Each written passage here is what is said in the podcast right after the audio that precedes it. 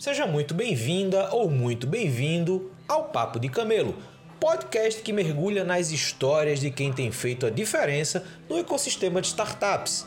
Eu sou o Luiz Gomes, criador de conteúdo na Camelo, e estou aqui para fazer você refletir sobre temas fundamentais na jornada de criação e desenvolvimento de startups, indo além dessa corrida de unicórnios. Antes que eu esqueça, a partir de julho Duas edições da Camelo vão ser dedicadas a apresentar cases de startups. Startups que estão entrando no mercado, que estão brigando aí por um espaço entre as competidoras. Então, se você quer ter uma edição da Camelo só para sua startup, acessa o link que está aqui na descrição, respondendo com o máximo de informações sobre o seu negócio. Eu vou analisar e vou combinar com você a melhor forma da gente apresentar a sua startup aqui na Camelo. Então, não deixa para depois, dá uma olhada nesse link que está na descrição, porque isso pode ser uma baita oportunidade para dar visibilidade à sua startup. Agora sim, vamos ao papo de Camelo que está incrível. One, two.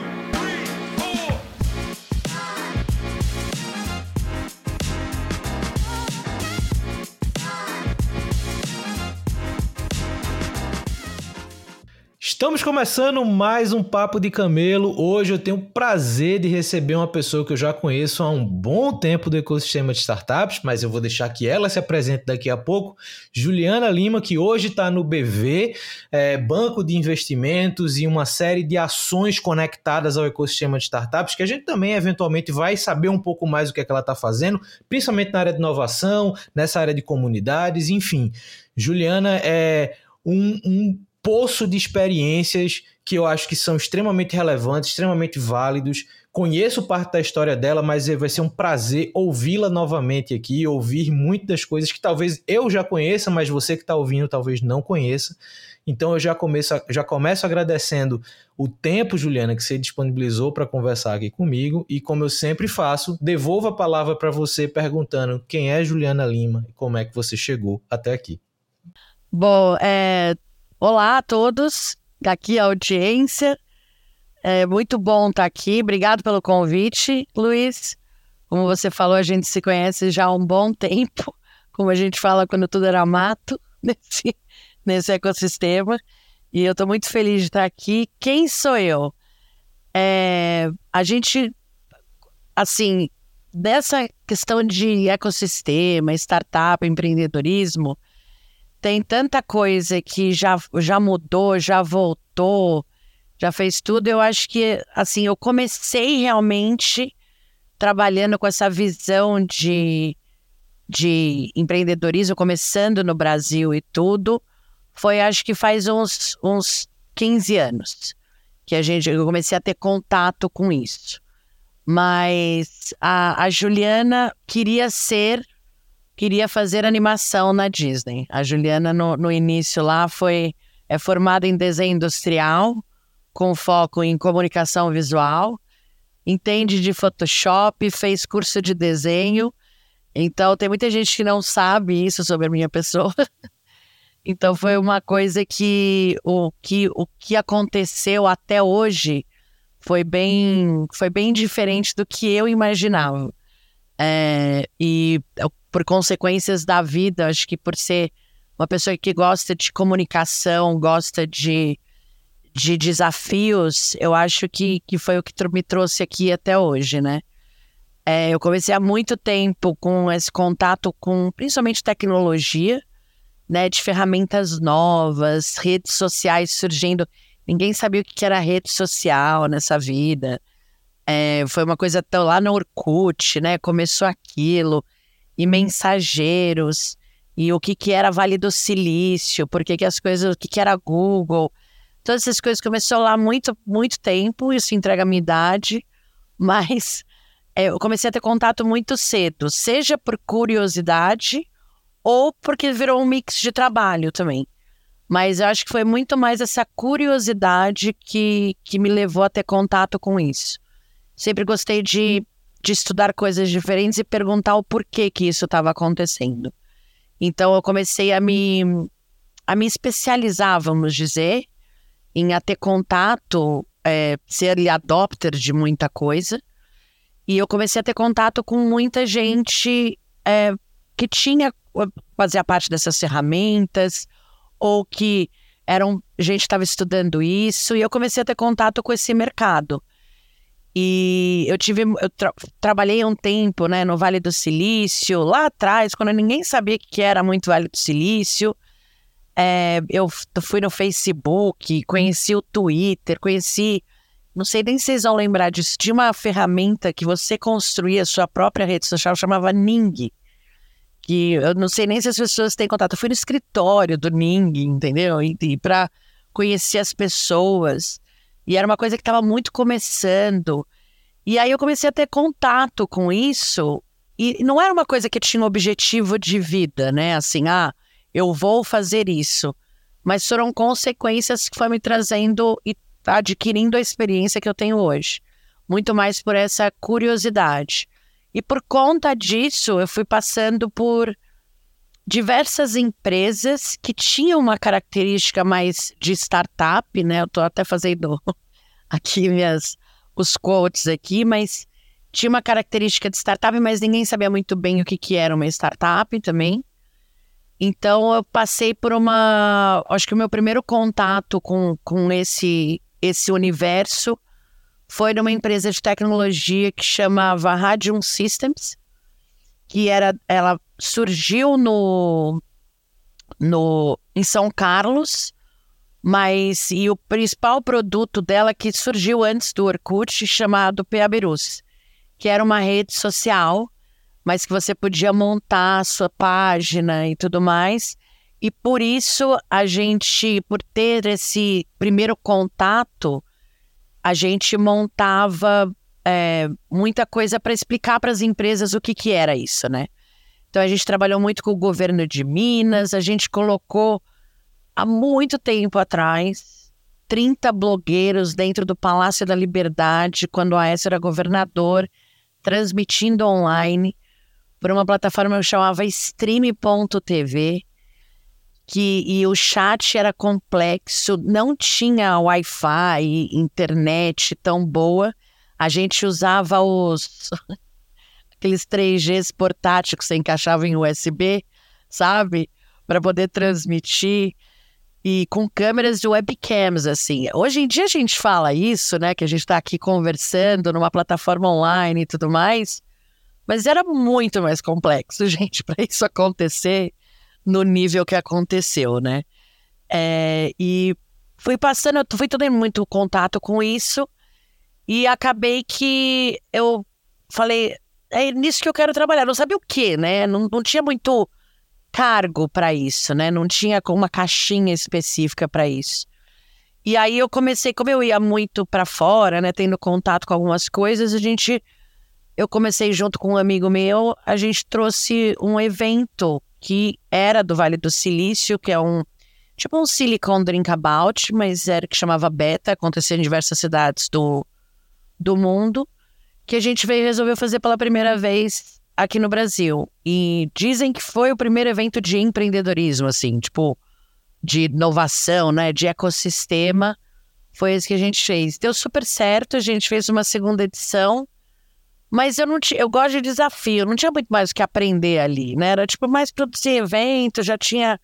Então a gente, eu fui correr atrás de mais coisas. Aí eu acabei é, também produzindo, trazendo um evento para Brasília com diversas pessoas do mundo inteiro, pessoal do change.org e, tal, e comecei a ter mais contato também com gente de fora e diversos países que também estavam nessa pegada e comecei a ter muita experiência com isso. Com isso eu fui trabalhar em, em startups que eram minúsculas, que hoje em dia são gigantescas, é, a primeira, acho que eu tive mais ali mais profundo foi a, a o Viva Real, que hoje em dia é, é, pequeno, mas ele foi ele foi absorvido por primeiro Zap Imóveis e agora o LX. Quando eu trabalhava lá tinha 82 pessoas e eu acho que hoje em dia tem duas mil, se eu não me engano. É, e foi uma. É muito, muito interessante você ver. Quando eu entrei, eu fiquei um ano lá. Entrei em 82, eu saí tinha 300. Era o, o, o boom, assim, de tipo crescer rápido, né? A velocidade de, que tinha de, de crescimento ali, de tração, era muito grande. E depois eu fui ser sócia de um coworking que fez a, a, a gestão do, do, que, do Cubinho, né? Que a gente tem apelida, que foi o primeiro prédio do Cubo, não o segundo. E durante esse período eu também fui tipo mentora de diversas startups, conheci diversos empreendedores que estavam ali no começo. É, um desses empreendedores é o Rodrigo Cartacho da Simpla, que quando eu fiz aquele evento lá em 2012 de empreendedorismo, eu usei a Simpla como plataforma. Eu, a gente ia usar o Eventbrite. Eu falei, não, se a gente está querendo impulsionar o mercado brasileiro, deve ter alguma ferramenta no Brasil já. E a consequência disso é que a gente foi o primeiro evento pago da Simpla. A Simpla era uma plataforma que estava começando e foi o primeiro evento pago da Simpla. Assim, foi, o cartaz até fala, foi a primeira vez que a gente recebeu dinheiro dentro da plataforma. Isso lá em 2012. Você vê o que a Simpla é hoje, né? E eu passei pelo coworking, a gente já fiz diversos eventos, já fui, já, já passei pela Associação Brasileira de Startups, uh, junto com, com, com o Junqueira, que é da Gama Academy agora. Junto com o Junqueira, a gente, eu estava na BS e a gente montou o primeiro case junto, né? Que vai fazer 10 anos, entrega uma idade mais uma vez aí, que foi foi uma surpresa para a gente conseguir colocar aquilo de pé. Não foi fácil o primeiro ano do case, porque era tudo muito novo, não tinha, é, não tinha um ecossistema tão robusto como tem hoje em dia, né? Com diversos players. Aceleradoras estavam começando, é, fundos de investimentos aqui, especificamente no Brasil, estavam começando, as startups em si estavam começando. E foi muito, foi muito interessante como acontece essa evolução, né? Aí depois de, de algum tempo, eu fiquei no coworking, ajudei a montar diversas coisas, mentor em Startup Week, era final de semana para cá, final de semana para lá, que a gente não tem. Você sabe muito bem disso, né? A gente se conhece há algum tempo quem trabalha com ecossistema muito é muito a gente é muito voluntário porque a gente preza pelo propósito do crescimento do ecossistema porque esse ecossistema estando parrudo e robusto ele ajuda o país como um todo né não dá para a gente pensar só numa ponta. É, é isso que reflete o país para fora. Então a gente sempre está doando o nosso tempo para poder ajudar esse ecossistema. Então eu fiquei bastante, fui em bastante evento como mentora, a, ajudei muita gente aí a, a crescer a se entender por conta da experiência que a gente absorve, né? E como muita gente também me ajudou, me conectou, a gente quer dar esse essa troca. E depois de algum tempo, a Simpla voltou na minha vida e eu acabei sendo entrando como colaboradora na Simpla, cuidando de, de comunidades também, é, tornando ali, a, eu era head de Community Growth na Simpla, que ajudava quando a gente tinha uma nova cidade, o que, que era o que, quem eram os organizadores, o que, que era legal a gente ter interesse ali. Foi muito bom esse período na Simpla. E acabou que em 2020 é, eu, eu saí antes da pandemia da Simpla. E aí a gente fica a pandemia não foi fácil, acho que para ninguém, né, nesse mundo. E durante esse tempo eu fiquei muito estudando alemão, que eu gosto muito de alemão. Eu fui trabalhar na Alemanha durante um período com, com startups brasileiras lá. E eu me apaixonei por, pelo local, pela cultura, principalmente por Berlim. E percebi que não é só o inglês ajuda, mas tem lugares que não. E eu fiquei, como eu me apaixonei tanto, eu comecei na pandemia, eu, como eu tinha tempo, eu resolvi me dedicar a aprender alemão. E eu acabei que, que eu fazia Duolingo uma, uma hora por dia. E depois eu acabei ficando mais. Eu, depois eu fiz Berlitz e tudo e tal em alemão. Não falo alemão fluente, obviamente, que é impossível, não sei que eu fale, moro até 10 anos lá. Ainda mais com a minha idade, a gente aprender com mais, mais velho, aprender uma língua complexa. É diferente. Mas. É, e durante esse período, eu sou uma pessoa que gosto de me ocupar e trabalhar e, e manter a mente né, motivada e alimentada e desafiada eu comecei a fazer alemão e aí eu, eu também a gente passava muito tempo online conversando com as pessoas. Comecei a estudar muita coisa. E aí eu comecei a procurar, eu estava procurando é, um, um, um, novo, um novo emprego. E aí surgiu essa oportunidade do BV, que foi uma, uma amiga minha que, que falou: Ó, oh, você está sendo indicada para trabalhar no BV o pessoal aqui tá aqui vai, vai pode reclamar, mas a primeira pergunta que eu fiz é o que é BV. E aí ela falou: Ah, o Banco Votorantim. Eu falei: Meu Deus do céu, eu num banco, gente. Luiz, você me conhece. Todo mundo me conhece. Fala assim: Como assim um banco? Porque eu não achava que combinava comigo, eu não achava que era o meu perfil. E e eu achava, a gente tem esse, a, as pessoas que trabalham muito, a gente que é empreendedor e trabalha muito no ecossistema, porque teve startup e tudo mais, a gente tem esse meio preconceito, né? De tipo, ah, corporate é engessada, corporate é isso, corporate é aquilo, não, não tem velocidade, não vai dar certo, tudo mais, e a gente chega meio com esse preconceito, né? Mas aí eu bati um papo com o meu chefe hoje, que antes de eu entrar. E uma das perguntas que ele me fez, que foi que ele fala que até foi uma das coisas que foi ponto para mim na, na, entrevista, porque eu não estava procurando o BV especificamente, não estava procurando uma corporate especificamente. Ele perguntou por que que você viria para cá, né? Por que que, por que, que o, o banco? Eu virei e falei assim, não é o banco, mas é a corporação uma corporate grande, é, principalmente no, com trabalho no mercado financeiro, né? Eu virei e falei assim: é uma coisa que eu não tenho no meu currículo. Eu já passei por todos os pontos. Sendo empreendedor, né? Você é meio híbrido. Você consegue. Você resolve o problema. Então, eu virei e falei assim: a única coisa que falta no meu currículo é uma experiência que, que eu preciso ter. E, e chegou num ponto que é o, é o momento, entendeu?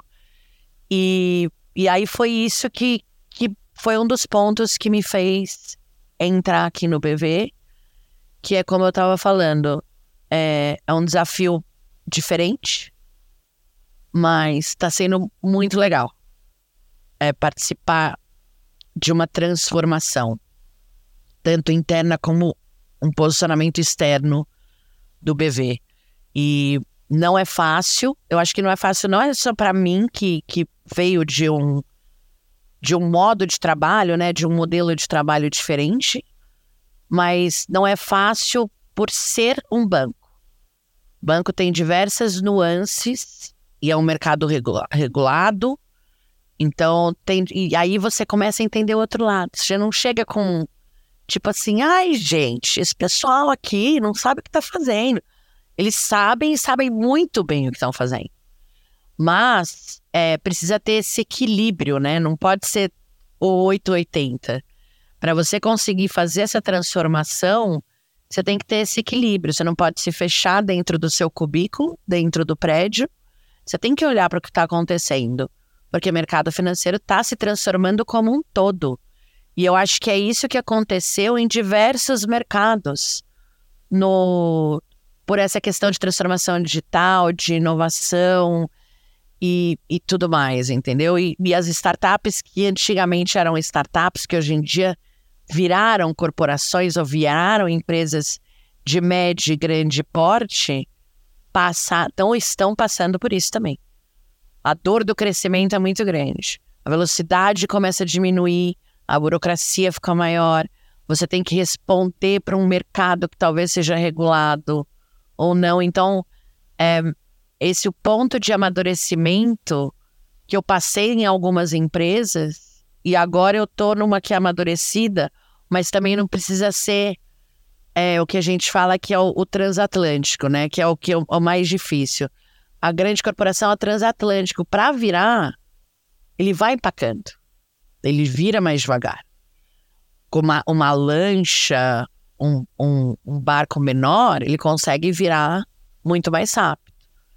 E eu acho que, principalmente o BV no ponto que tá, ele não é nem o transatlântico nem a lancha, ele tá ali no meio termo. Então ele consegue dar uma, uma virada mais rápida, não tão rápido quanto a lancha e não tão, tão demorado quanto o transatlântico. E eu acho que é esse que é o momento que eu acho que eu entrei no momento certo também aqui para construir esse legado de transformação.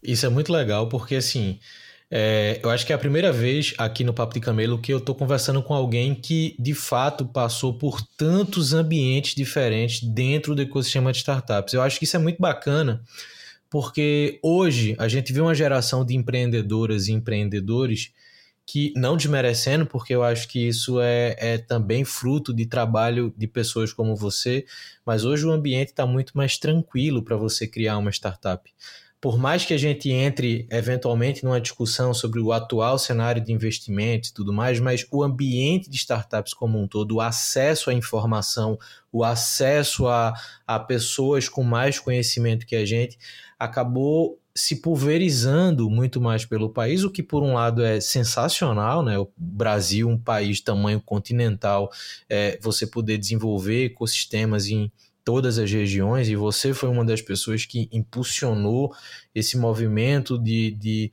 o pensar a, o ecossistema, o pensar o ecossistema para além de São Paulo, né? Eu lembro dessa época que você estava na, na ABS junto com o Junqueira, que uma das perguntas que ele me fez, na época eu também estava empreendendo, e ele chegou para mim, cara, como é que você enxerga a ABS? Eu disse, cara, para mim a ABS tem o que ela é e tem o que ela deveria ser. Isso eu tô falando de 2014, 2015. Aí eu disse, ó, hoje para mim a ABS é uma associação que basicamente atua em São Paulo. O que, é que ela deveria ser? Ela deveria ser uma associação com o um mínimo de atuação em todas as regiões.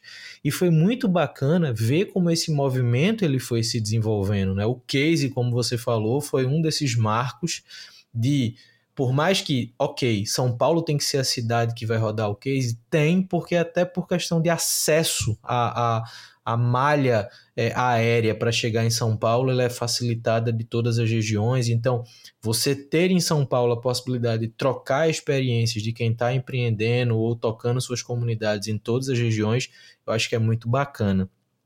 E ver você dar esse salto para dentro de uma corporação eu tive essa experiência recente, vindo também do, eu dizia, do outro lado da mesa para entrar dentro do ambiente corporativo. É sempre algo que, que chama atenção, né? Como você falou, ainda existe um certo olhar enviesado para o ambiente corporativo, por mais que isso tenha diminuído muito em termos de distância. Mas e, e, a resposta que você deu a, a, ao diretor lá que conversou com você, o responsável pelo banco, acho que foi muito bacana, porque cada vez mais as corporações têm olhado para perfis como o nosso para atrair e compor a equipe com pessoas que têm vivência de comunidade, de ecossistema e de meio de startup. Mas como é que foi a, o primeiro contato corporativo? Né? A gente sabe que o começo de uma jornada dentro de uma corporação são muitas barreiras invisíveis, muitas, muitos atritos culturais que acabam surgindo e que a gente é, é, efetivamente vai diminuindo, trabalhando esses pontos, até para que a, a corporação entenda o que é que está na cabeça da gente em termos de experiência e consiga repriorizar muitas vezes algumas estratégias. Como é que foi esse primeiro contato? Como é que foram esses primeiros dias, semanas e meses na BV? Olha, é, uma das coisas que eu fiz, e eu acho que eu dou um conselho para quem está pensando nisso, né? Quem está vindo do ecossistema e está entrando é, em uma grande corporação. Você tem que respeitar muito o que, que a grande corporação construiu, entendeu? É, e uma das coisas que eu fiz é não chegar com esse preconceito incrustado. Fui falar com muita gente que trabalha em grande corporação, fui falar com muita gente que teve essa experiência de sair do ecossistema e ir para uma grande corporação. E uma das coisas que mais me falaram é assim: não chega com o pé na porta. Não chega falando que você sabe mais do que os outros. Não chega falando que as pessoas vão, ou a grande corporação vai morrer e tudo mais. Porque, no fundo, no fundo, quem está no ecossistema não acredita nisso também. Entendeu? E a gente não pode chegar com, tipo, esse, esse ar de sabe tudo. Esse ar de, tipo assim, como assim você nunca ouviu falar dessa ferramenta? E isso foi uma coisa que eu fui estudar antes. Porque, assim, eu não, não, não tenho mais, não, sou, não tenho 20 anos mais, entendeu? Então, no, no, eu, eu, chego, a gente tem que estudar, entender o que, que a gente vai fazer, o público que a gente vai conhecer, as pessoas que estão ali, entendeu? Que podem ser que não sejam, vamos dizer, famosas no ecossistema, mas que dentro do mercado que elas atuam, elas têm uma grande, vasta experiência, por isso que elas estão ali até hoje. E é por isso que, tipo, o banco existe até hoje, entendeu?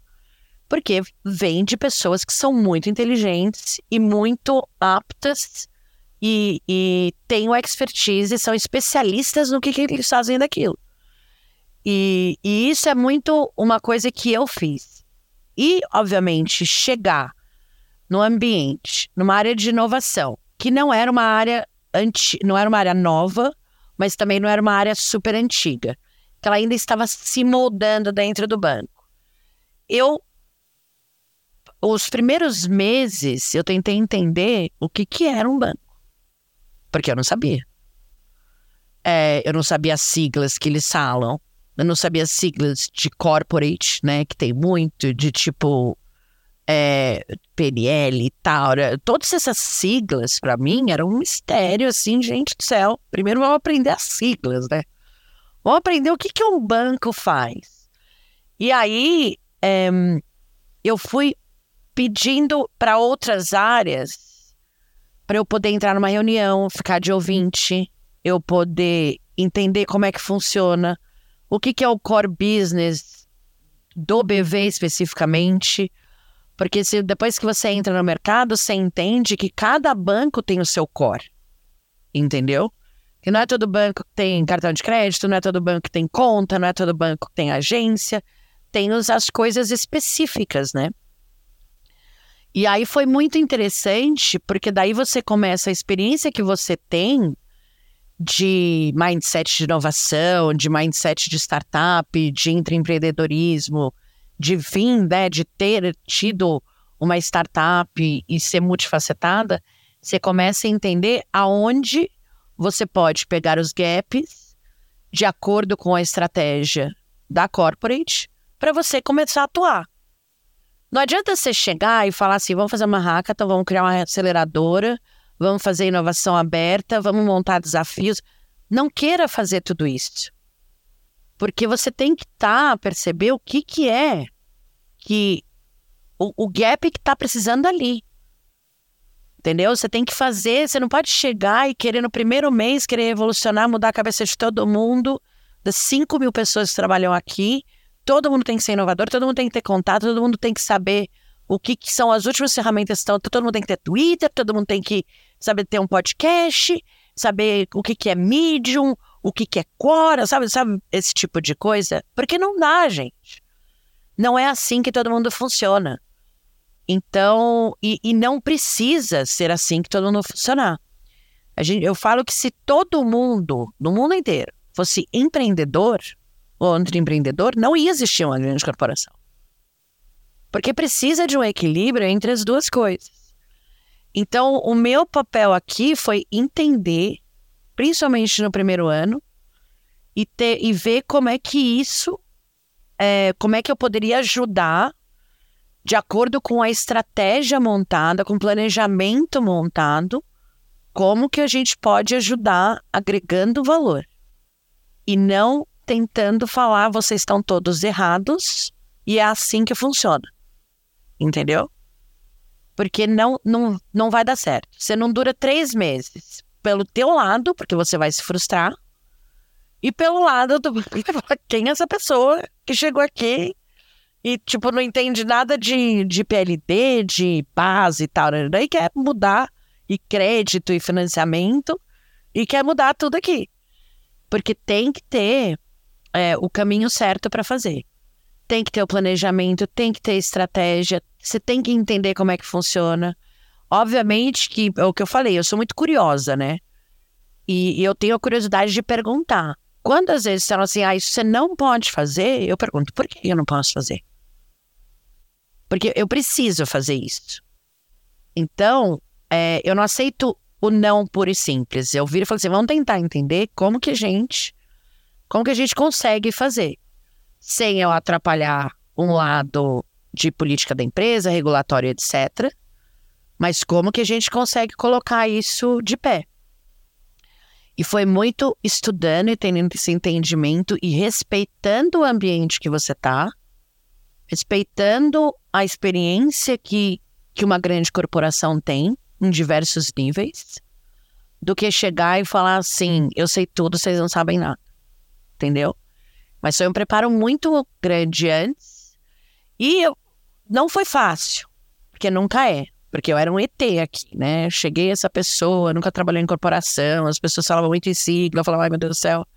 E eu falava, não sei, quero entender, posso ir na reunião, me explica isso. Então você, você começa a entender e você começa a ver aonde que você pode encaixar esse seu expertise do seu lado também, entendeu? Que não é nem tudo, tem é 880, mas vamos achar um meio termo que a gente consegue fazer uma transformação que a gente consegue mostrar o que, que o mercado está olhando e também pegar o, o expertise do banco e levar isso para fora. Mostrar, olha o que as pessoas do banco, que o ecossistema tem preconceito também, o que, que as pessoas que estão aqui são inteligentes, são experts no que elas fazem e podem ajudar essa, esse ecossistema também. Então foi, acho que é esse o ponto, estudar, ver e ter esse respeito para onde você está pisando também. Tem um negócio muito legal do que você trouxe, que é uma, é uma coisa que também a gente aprende muito nesse ecossistema de startup, que é a capacidade de adaptação.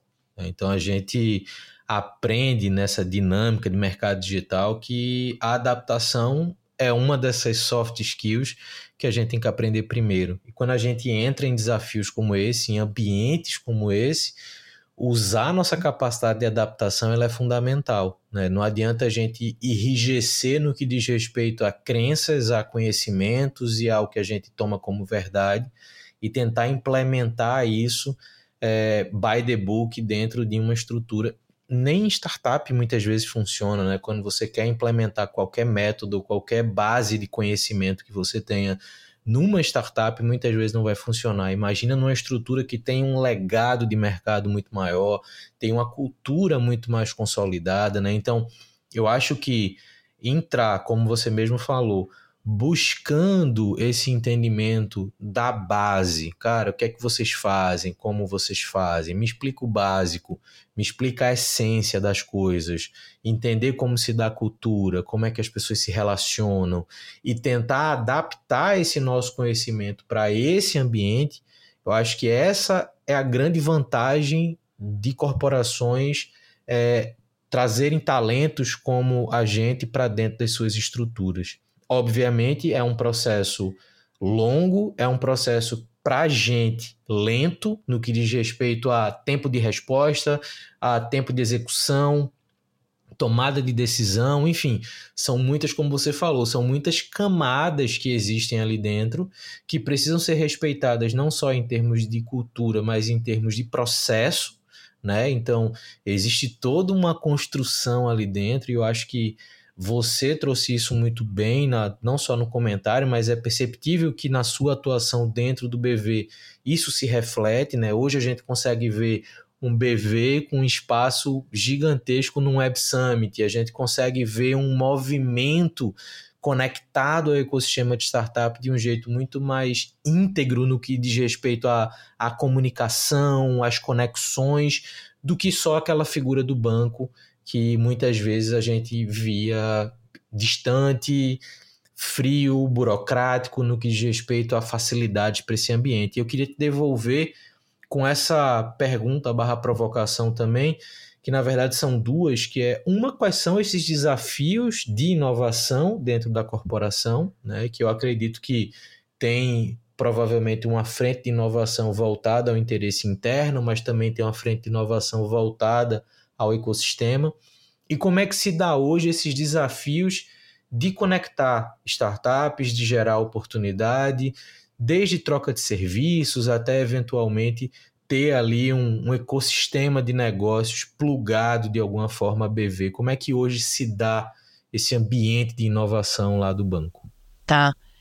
É, a inovação aqui no banco, né? Primeiro, primeiro uma coisa que a gente tentou fazer, porque não sou só eu, né? A gente tem um time aqui de diversas pessoas e diversas frentes. Hoje em dia, a gente tem, obviamente, é mais organizado, vamos dizer, tem uma governança melhor no sentido de a gente entender o papel de cada gerente aqui, mas, dentro da área de inovação, mas isso não foi da noite para o dia. Isso foi é, a gente testar, experimentar muita coisa. É, durante o primeiro ano, quando foi montado esse time que hoje em dia atua aqui, foi um, um primeiro ano que foi veio o, um diretor de inovação para o banco no final de 2019. Ele trouxe o, o superintendente agora também, que foi lá em 2020. E 2000 e final de 2020, 2021 foi se moldando esse time que a gente tem hoje. Em 2021 foi muito teste, tá? Então foi assim, os desafios eram vamos experimentar, a gente vai fa vamos fazer essas coisas aqui, vamos experimentar e ver o que que dá certo. E uma das coisas que a gente fez é o que é inovação, né? Porque você tem o um entendimento de diversas pessoas aqui no banco do que, que é inovação. Tem uns que, que falam assim, ah, inovação, sei lá, vamos pensar, inovação é Elon Musk, entendeu? É tipo só ele que faz inovação. É lá o. Vamos lá colocar o nosso caixa eletrônico na lua, entendeu? E isso é inovação. Aí outros falam assim: não, inovação é o feature nova do app, entendeu? E aí a gente foi fazendo um mapeamento interno do que, que era inovação. Do que, que as pessoas, tipo assim, fala o que você está fazendo de inovação na sua área para ter esse entendimento do que, que é inovação, para a gente classificar, tá? O que, que é inovação? O que, que é inovação para o banco? O que, que é inovação que o banco está fazendo para o mercado? O que, que, o que, que é melhoria contínua? Tem muita, tem muita, é, muita intersecção entre inovação e melhoria contínua.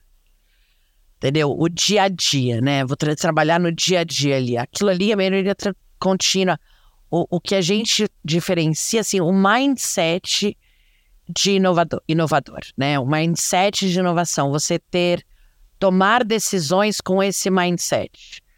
E aí você tem a inovação de fato, né? Que tem muita gente linka com tecnologia, que às vezes não precisa ser. E o que a gente olha aqui é se preparar para o futuro, tá? E e manter as pessoas do banco, os colaboradores de todos os níveis, em contato com inovação. Seja através de eventos, seja através desses agentes do ecossistema de inovação que a gente traz, porque todo mundo fala assim, ah, startup. Não é só startup. Você tem universidade, você tem hubs de inovação, você tem fundos de investimento, você tem CCVB, tem pessoas como você, entendeu? Tem, diversos contatos que você tem que entender quem são essas pessoas, né? Quem são esses, esses agentes? Para a gente que está há anos fazendo isso, é muito simples. Agora, você pega uma pessoa, sei lá, daqui do banco de, da tesouraria. Às vezes, nunca ouviu falar, entendeu? No, no, no nome, ele sabe que existe fundos de investimento, mas não sabe muito bem o que, que é. Então, foi totalmente mostrar, apresentar para o banco, eles terem contato com esses players e o que, que é inovação, mostrando que a inovação teve, tem muita gente também em grandes corporações que meio rejeita a inovação, né? Meu, eu preciso entregar minha meta, meu dia a dia aqui e tal. é muito longe, é muito distante. Então tem essa, essa parte que tem uma rejeição. E a gente pegou, vou até fazer jabá do, do Guilherme Horn aqui. Tem o, o, livro dele, o Mindset de Inovação, é muito bom para ter contato para quem está começando com isso, né? E tem a questão que é a curva da rejeição, ter contato, começar a trabalhar, experimentar e se tornar uma pessoa com um mindset inovador. Então, o que a gente trabalhou é nessa curva. A gente não quer, tipo assim, ah, vai sair da rejeição e vai se tornar apaixonado por inovação. Entendeu? Não tem como, gente. Não existe como. O que a gente fez é trabalhar nessa curva. Tipo, agora a gente tem muito menos pessoas que rejeitam a inovação, vamos dizer assim, né? Que, tipo, não tem nada a ver comigo. Tem pessoas que começaram a ter contato falando assim, mudou, mudou. Tipo assim, de ir num evento e conversar com empreendedores, entendeu? É, muda, muda. Então, eu acho que não é a gente falar. É o que eu falei, não adianta a gente chegar aqui e falar, ah, tem que ser desse jeito, tem que conhecer essas pessoas. Como assim você não sabe o que é um fundo de investimento? Vai lá, tem contato, traz as pessoas para cá, leva as pessoas do banco para lá. Que essa questão de, de fora para dentro e de dentro para fora, levar, apresentar o banco ao ecossistema e apresentar o ecossistema até o banco. Entendeu? Então, ah, e, inovação é para cada pessoa é uma coisa diferente. Então a gente precisa deixar o senso comum. O que, que a gente faz? O que, que é inovação? e como que a gente vai ter contato com isso. Então foi muito um primeiro ano de testar, primeiro ano de experimentar o que que dá certo, o que que as pessoas engajavam mais, e aí um segundo ano com um programa multiano de inovação que a gente tem. Que foi no primeiro ano foi impactar a liderança aqui, então a gente levou as pessoas em evento, é, começou a trazer muita gente para falar o que, que era aqui dentro do banco. Então, a gente trouxe comunidades de inovação, a gente trouxe aceleradoras, a gente trouxe fundos de investimento. Isso tudo para contar o que, que é, né? Para as pessoas terem contato com isso. E eu acho que isso que foi um diferencial da nossa parte aqui do time de inovação, ao invés de sair para fora sempre, sabe? Ah, vamos conversar com as startups, vamos lançar desafio. A gente tem nossos desafios, a gente tem dentro da página do BV, a gente acabou de encerrar um programa de desafios agora de experiência do cliente. A gente teve contato com diversas mil startups, foram, acho que até hoje, depois que a gente começou a trabalhar em cima disso, foram quase 400 startups. Né? E a gente, uma coisa que foi muito interessante que a gente fez também, que, é, que eu acho que esse é um papel de quem vem do ecossistema, é o teu respeito com a startup também, né? Que às vezes a grande corporação, por dia a dia e tudo mais, olha startup como, ah, tá na garagem ali e tudo mais. Então a gente começou a trazer também esse conceito do que, que é uma startup, o que, que é o empreendedor, por que que às vezes eles são tão bons no que eles fazem.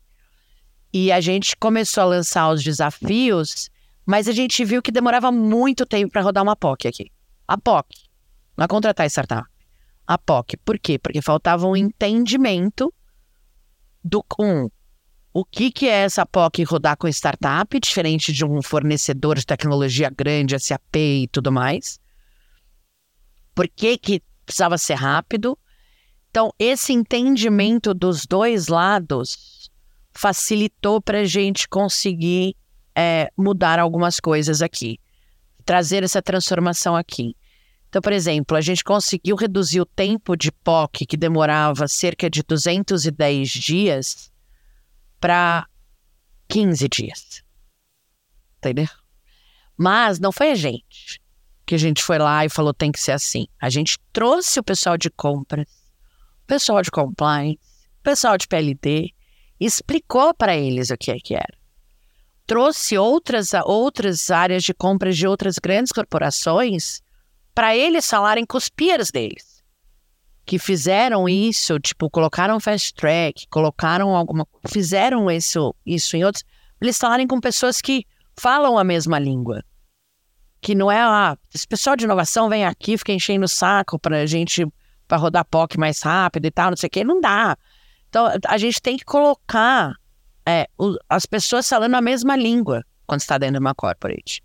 Não adianta você pegar o jurídico para falar com a área de tecnologia ou com a área de inovação, porque eles não vão entrar num acordo no final. Mas você traz um cara de compras para falar com o cara de compras, eles falam, putz, eu também tenho esse problema, como é que você fez isso?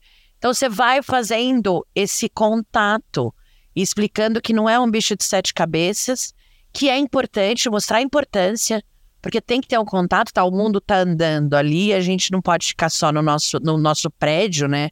Dentro daquele negócio. Então, esse foi um dos, dos pontos que a gente conseguiu. A gente trabalhou muito interno, tá? Muito trazendo as pessoas é, para ter contato com o ecossistema, esses diversos agentes, esses diversos players. A gente começou muito interno antes da gente ir para fora, que eu acho que foi um dos diferenciais muito grande. Eu acho que hoje em dia, se alguém chega, se uma startup chega aqui no banco para falar com qualquer área, eles sabem como direcionar, sabem o que que é, sabem com quem falar, entendeu? Não é uma coisa assim, tipo, ah, não sei, não sei com quem você trata, ah, não, essa é startup. Não, eles sabem. Eles têm esse respeito também. Por conta desse trabalho que a gente fez internamente de, tipo, esse um ano que a gente foi entender os dois lados, entendeu? Vamos apresentar a gente pros, o banco para os agentes do ecossistema e os agentes do ecossistema para o banco. Então, isso facilitou muito, e hoje em dia facilita muito mais quando a gente quer que alguma coisa aconteça, entendeu? No sentido de inovação. Facilitou muito as conversas aqui dentro. Não é rápido, não é fácil. Cada perfil de empresa corporate tem um perfil, e por isso que eu falo, tem que estar muito alinhado com a estratégia, porque senão você não vai conseguir fazer um caminho aqui de inovação. Entendeu? Então a gente tem, agora a gente tem três frentes aqui. São três frentes muito bem claras. Eu cuido da questão de conexão com o ecossistema de inovação, de fora para dentro e de dentro para fora. Então, sempre que, é necessário, é, putz, a gente quer estar tá num evento, a gente quer conhecer, a gente quer fazer alguma coisa diferente, é o, a minha frente aqui que toca isso. Um, a gente tem uma frente de inovação aberta, que é totalmente POC, experimentação, trazer isso aqui para dentro do banco, que foram essas todas essas startups que passaram. O ano passado a gente fechou 10 contratos com startup. Você sabe o quão difícil para uma grande corporação, principalmente um banco, fechar contrato com startup. Não, a gente tem contrato assinado. 10. Até o, um diretor aqui falou assim, mas é muito pouco. Eu falei, não, você não tem. Você não sabe o que isso é espetacular. Entendeu? Então, esse ano ainda a gente tem, vai fechar mais ainda. Então, isso é muito importante. E esse foi um trabalho muito da frente de inovação aberta. A gente tem um time que entende muito disso também. E a gente tem uma frente que olha é, tendências e dinheiro do futuro, né? O que, que vai, o que, que vai ser com o, o que, que vai acontecer com o mercado financeiro? Tem até eu tenho é, essa questão do até um ponto que as pessoas entendem mais fácil. O, ba o banco, que foi uma, uma fala num evento que eles foram aqui eh, fora do Brasil. Banco vai deixar de existir, mas o banking não vai deixar de existir. Que é esse mercado financeiro que a gente fala, né? Que é o, é o gerúndio de banco, vamos dizer assim. O banking não vai deixar de existir, mas o banco, agência e tal, né? Vai deixar de existir, mas o banking não. E é isso que a gente está olhando muito aqui também. Muito bacana. É, é, é legal perceber o quanto as corporações de fato têm amadurecido no seu entendimento de inovação. Né? Tem um ponto legal que você colocou que é isso, é que a inovação não só para bancos, mas para este banco, para esta estrutura, para essa história e para essa visão de futuro. Então, eu acho que essa, essa maturidade para conseguir interpretar o seu ambiente de inovação, os seus objetivos de inovação, né? entender que inovação ela não é uma derivação das antigas áreas de pesquisa e desenvolvimento, né? É, existe uma diferença crucial desse viés de melhoria contínua. Inovação é você estar tá disposto a olhar para outras coisas ou olhar para as mesmas coisas sob novas óticas.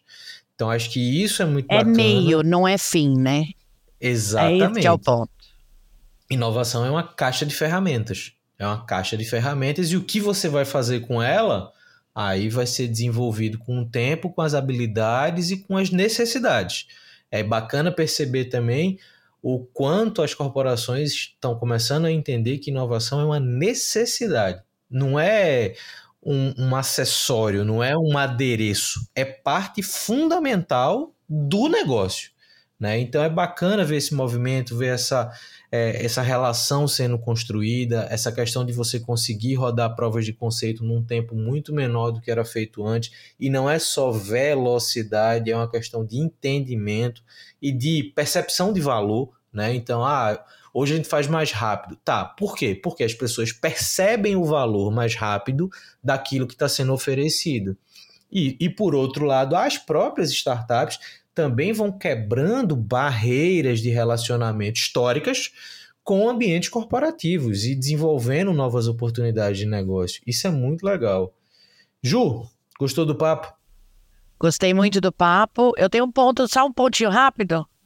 Claro. Sobre essa questão. É, o outro, a gente, as áreas de inovação que trabalham dentro de grandes corporações, as pessoas, os gerentes, os analistas, que trabalham na área de inovação, eles têm muito esse papel de mediação também, tá?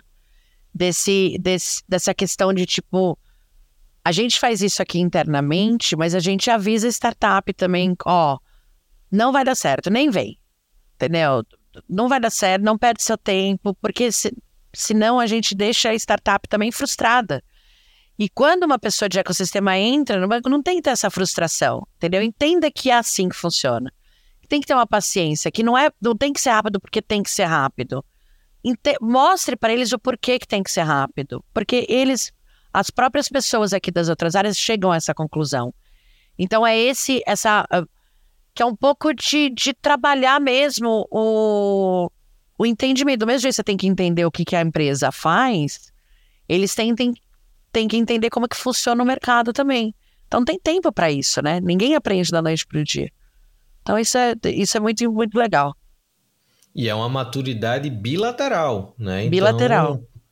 Precisa se trabalhar ao lado das startups também, que é uma coisa que ainda bem que as corporações estão dedicando parte do tempo da interação para, entre aspas, com os dedos aqui, educar o mercado de startups a lidar com essas grandes estruturas, né? Então, do mesmo jeito que você falou lá no começo que não dá para entrar com o pé na porta, uma startup também não vai se conectar com uma corporação querendo enfiar goela abaixo aquilo que ela faz como padrão repetível para poder ser escalável. Não funciona assim em ambiente corporativo. Processo de negociação, de análise, de compra, de relacionamento é, é tudo diferente e óbvio. É, isso gera sim diversas oportunidades de crescimento para as startups, não só crescimento de negócio, mas crescimento intelectual, vamos dizer assim, enquanto, enquanto perfil empreendedor.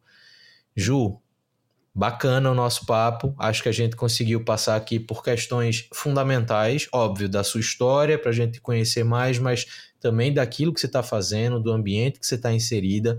Eu acho que isso desperta muita, muita reflexão nas pessoas que nos escutam. É bacana ver profissionais como você cada vez mais conectadas ao ambiente é, mais tradicional, que eu acho que já está ficando, já está caindo em desuso esse termo, porque o tradicional está tão digital quanto o nativo digital. É, mas é muito legal conhecer um pouco mais da tua história, conhecer essa experiência que você está adquirindo no BV e o impacto que você tem causado tanto para dentro quanto para fora do banco. E eu espero de fato que você tenha curtido essa conversa. O que, é que você achou? Foi muito legal muito. É, é, é, é, diferente de, dos que eu participei, né? Que a gente tem uma. Tem sempre uma pergunta certa, meio que a gente faz o bingo do, dos podcasts. E eu adorei o papo aqui. Adorei muito, assim. É muito legal trazer essa visão também, que às vezes perguntar ah, o que está fazendo, é muito número e tudo mais, mas trazer essa visão de realmente como funciona, qual é o impacto gerado dentro de uma grande corporação na questão desse, dessa transformação digital. Isso aí. Eu acredito muito que essas histórias, elas são muito importantes serem compartilhadas, né? Os dados, os, os as estatísticas, as, os gráficos, a gente pode colocar isso nos textos, a gente pode complementar isso aqui com essas informações, mas as histórias, quem são as pessoas, o que é que as pessoas são e estão fazendo, eu acho que isso é muito importante. Por isso que quem ouviu a gente até aqui, eu reforço que toda edição do Papo de Camelo também tem uma edição da newsletter que complementa parte do que a gente conversou com essas informações, com mais informações tanto sobre a Ju quanto o BV, quanto o cenário, né, desse banking que a gente falou aqui no final, para que você possa também ter mais informações sobre isso. Então, se você chegou até aqui, a gente se escuta no próximo Papo de Camelo. Valeu!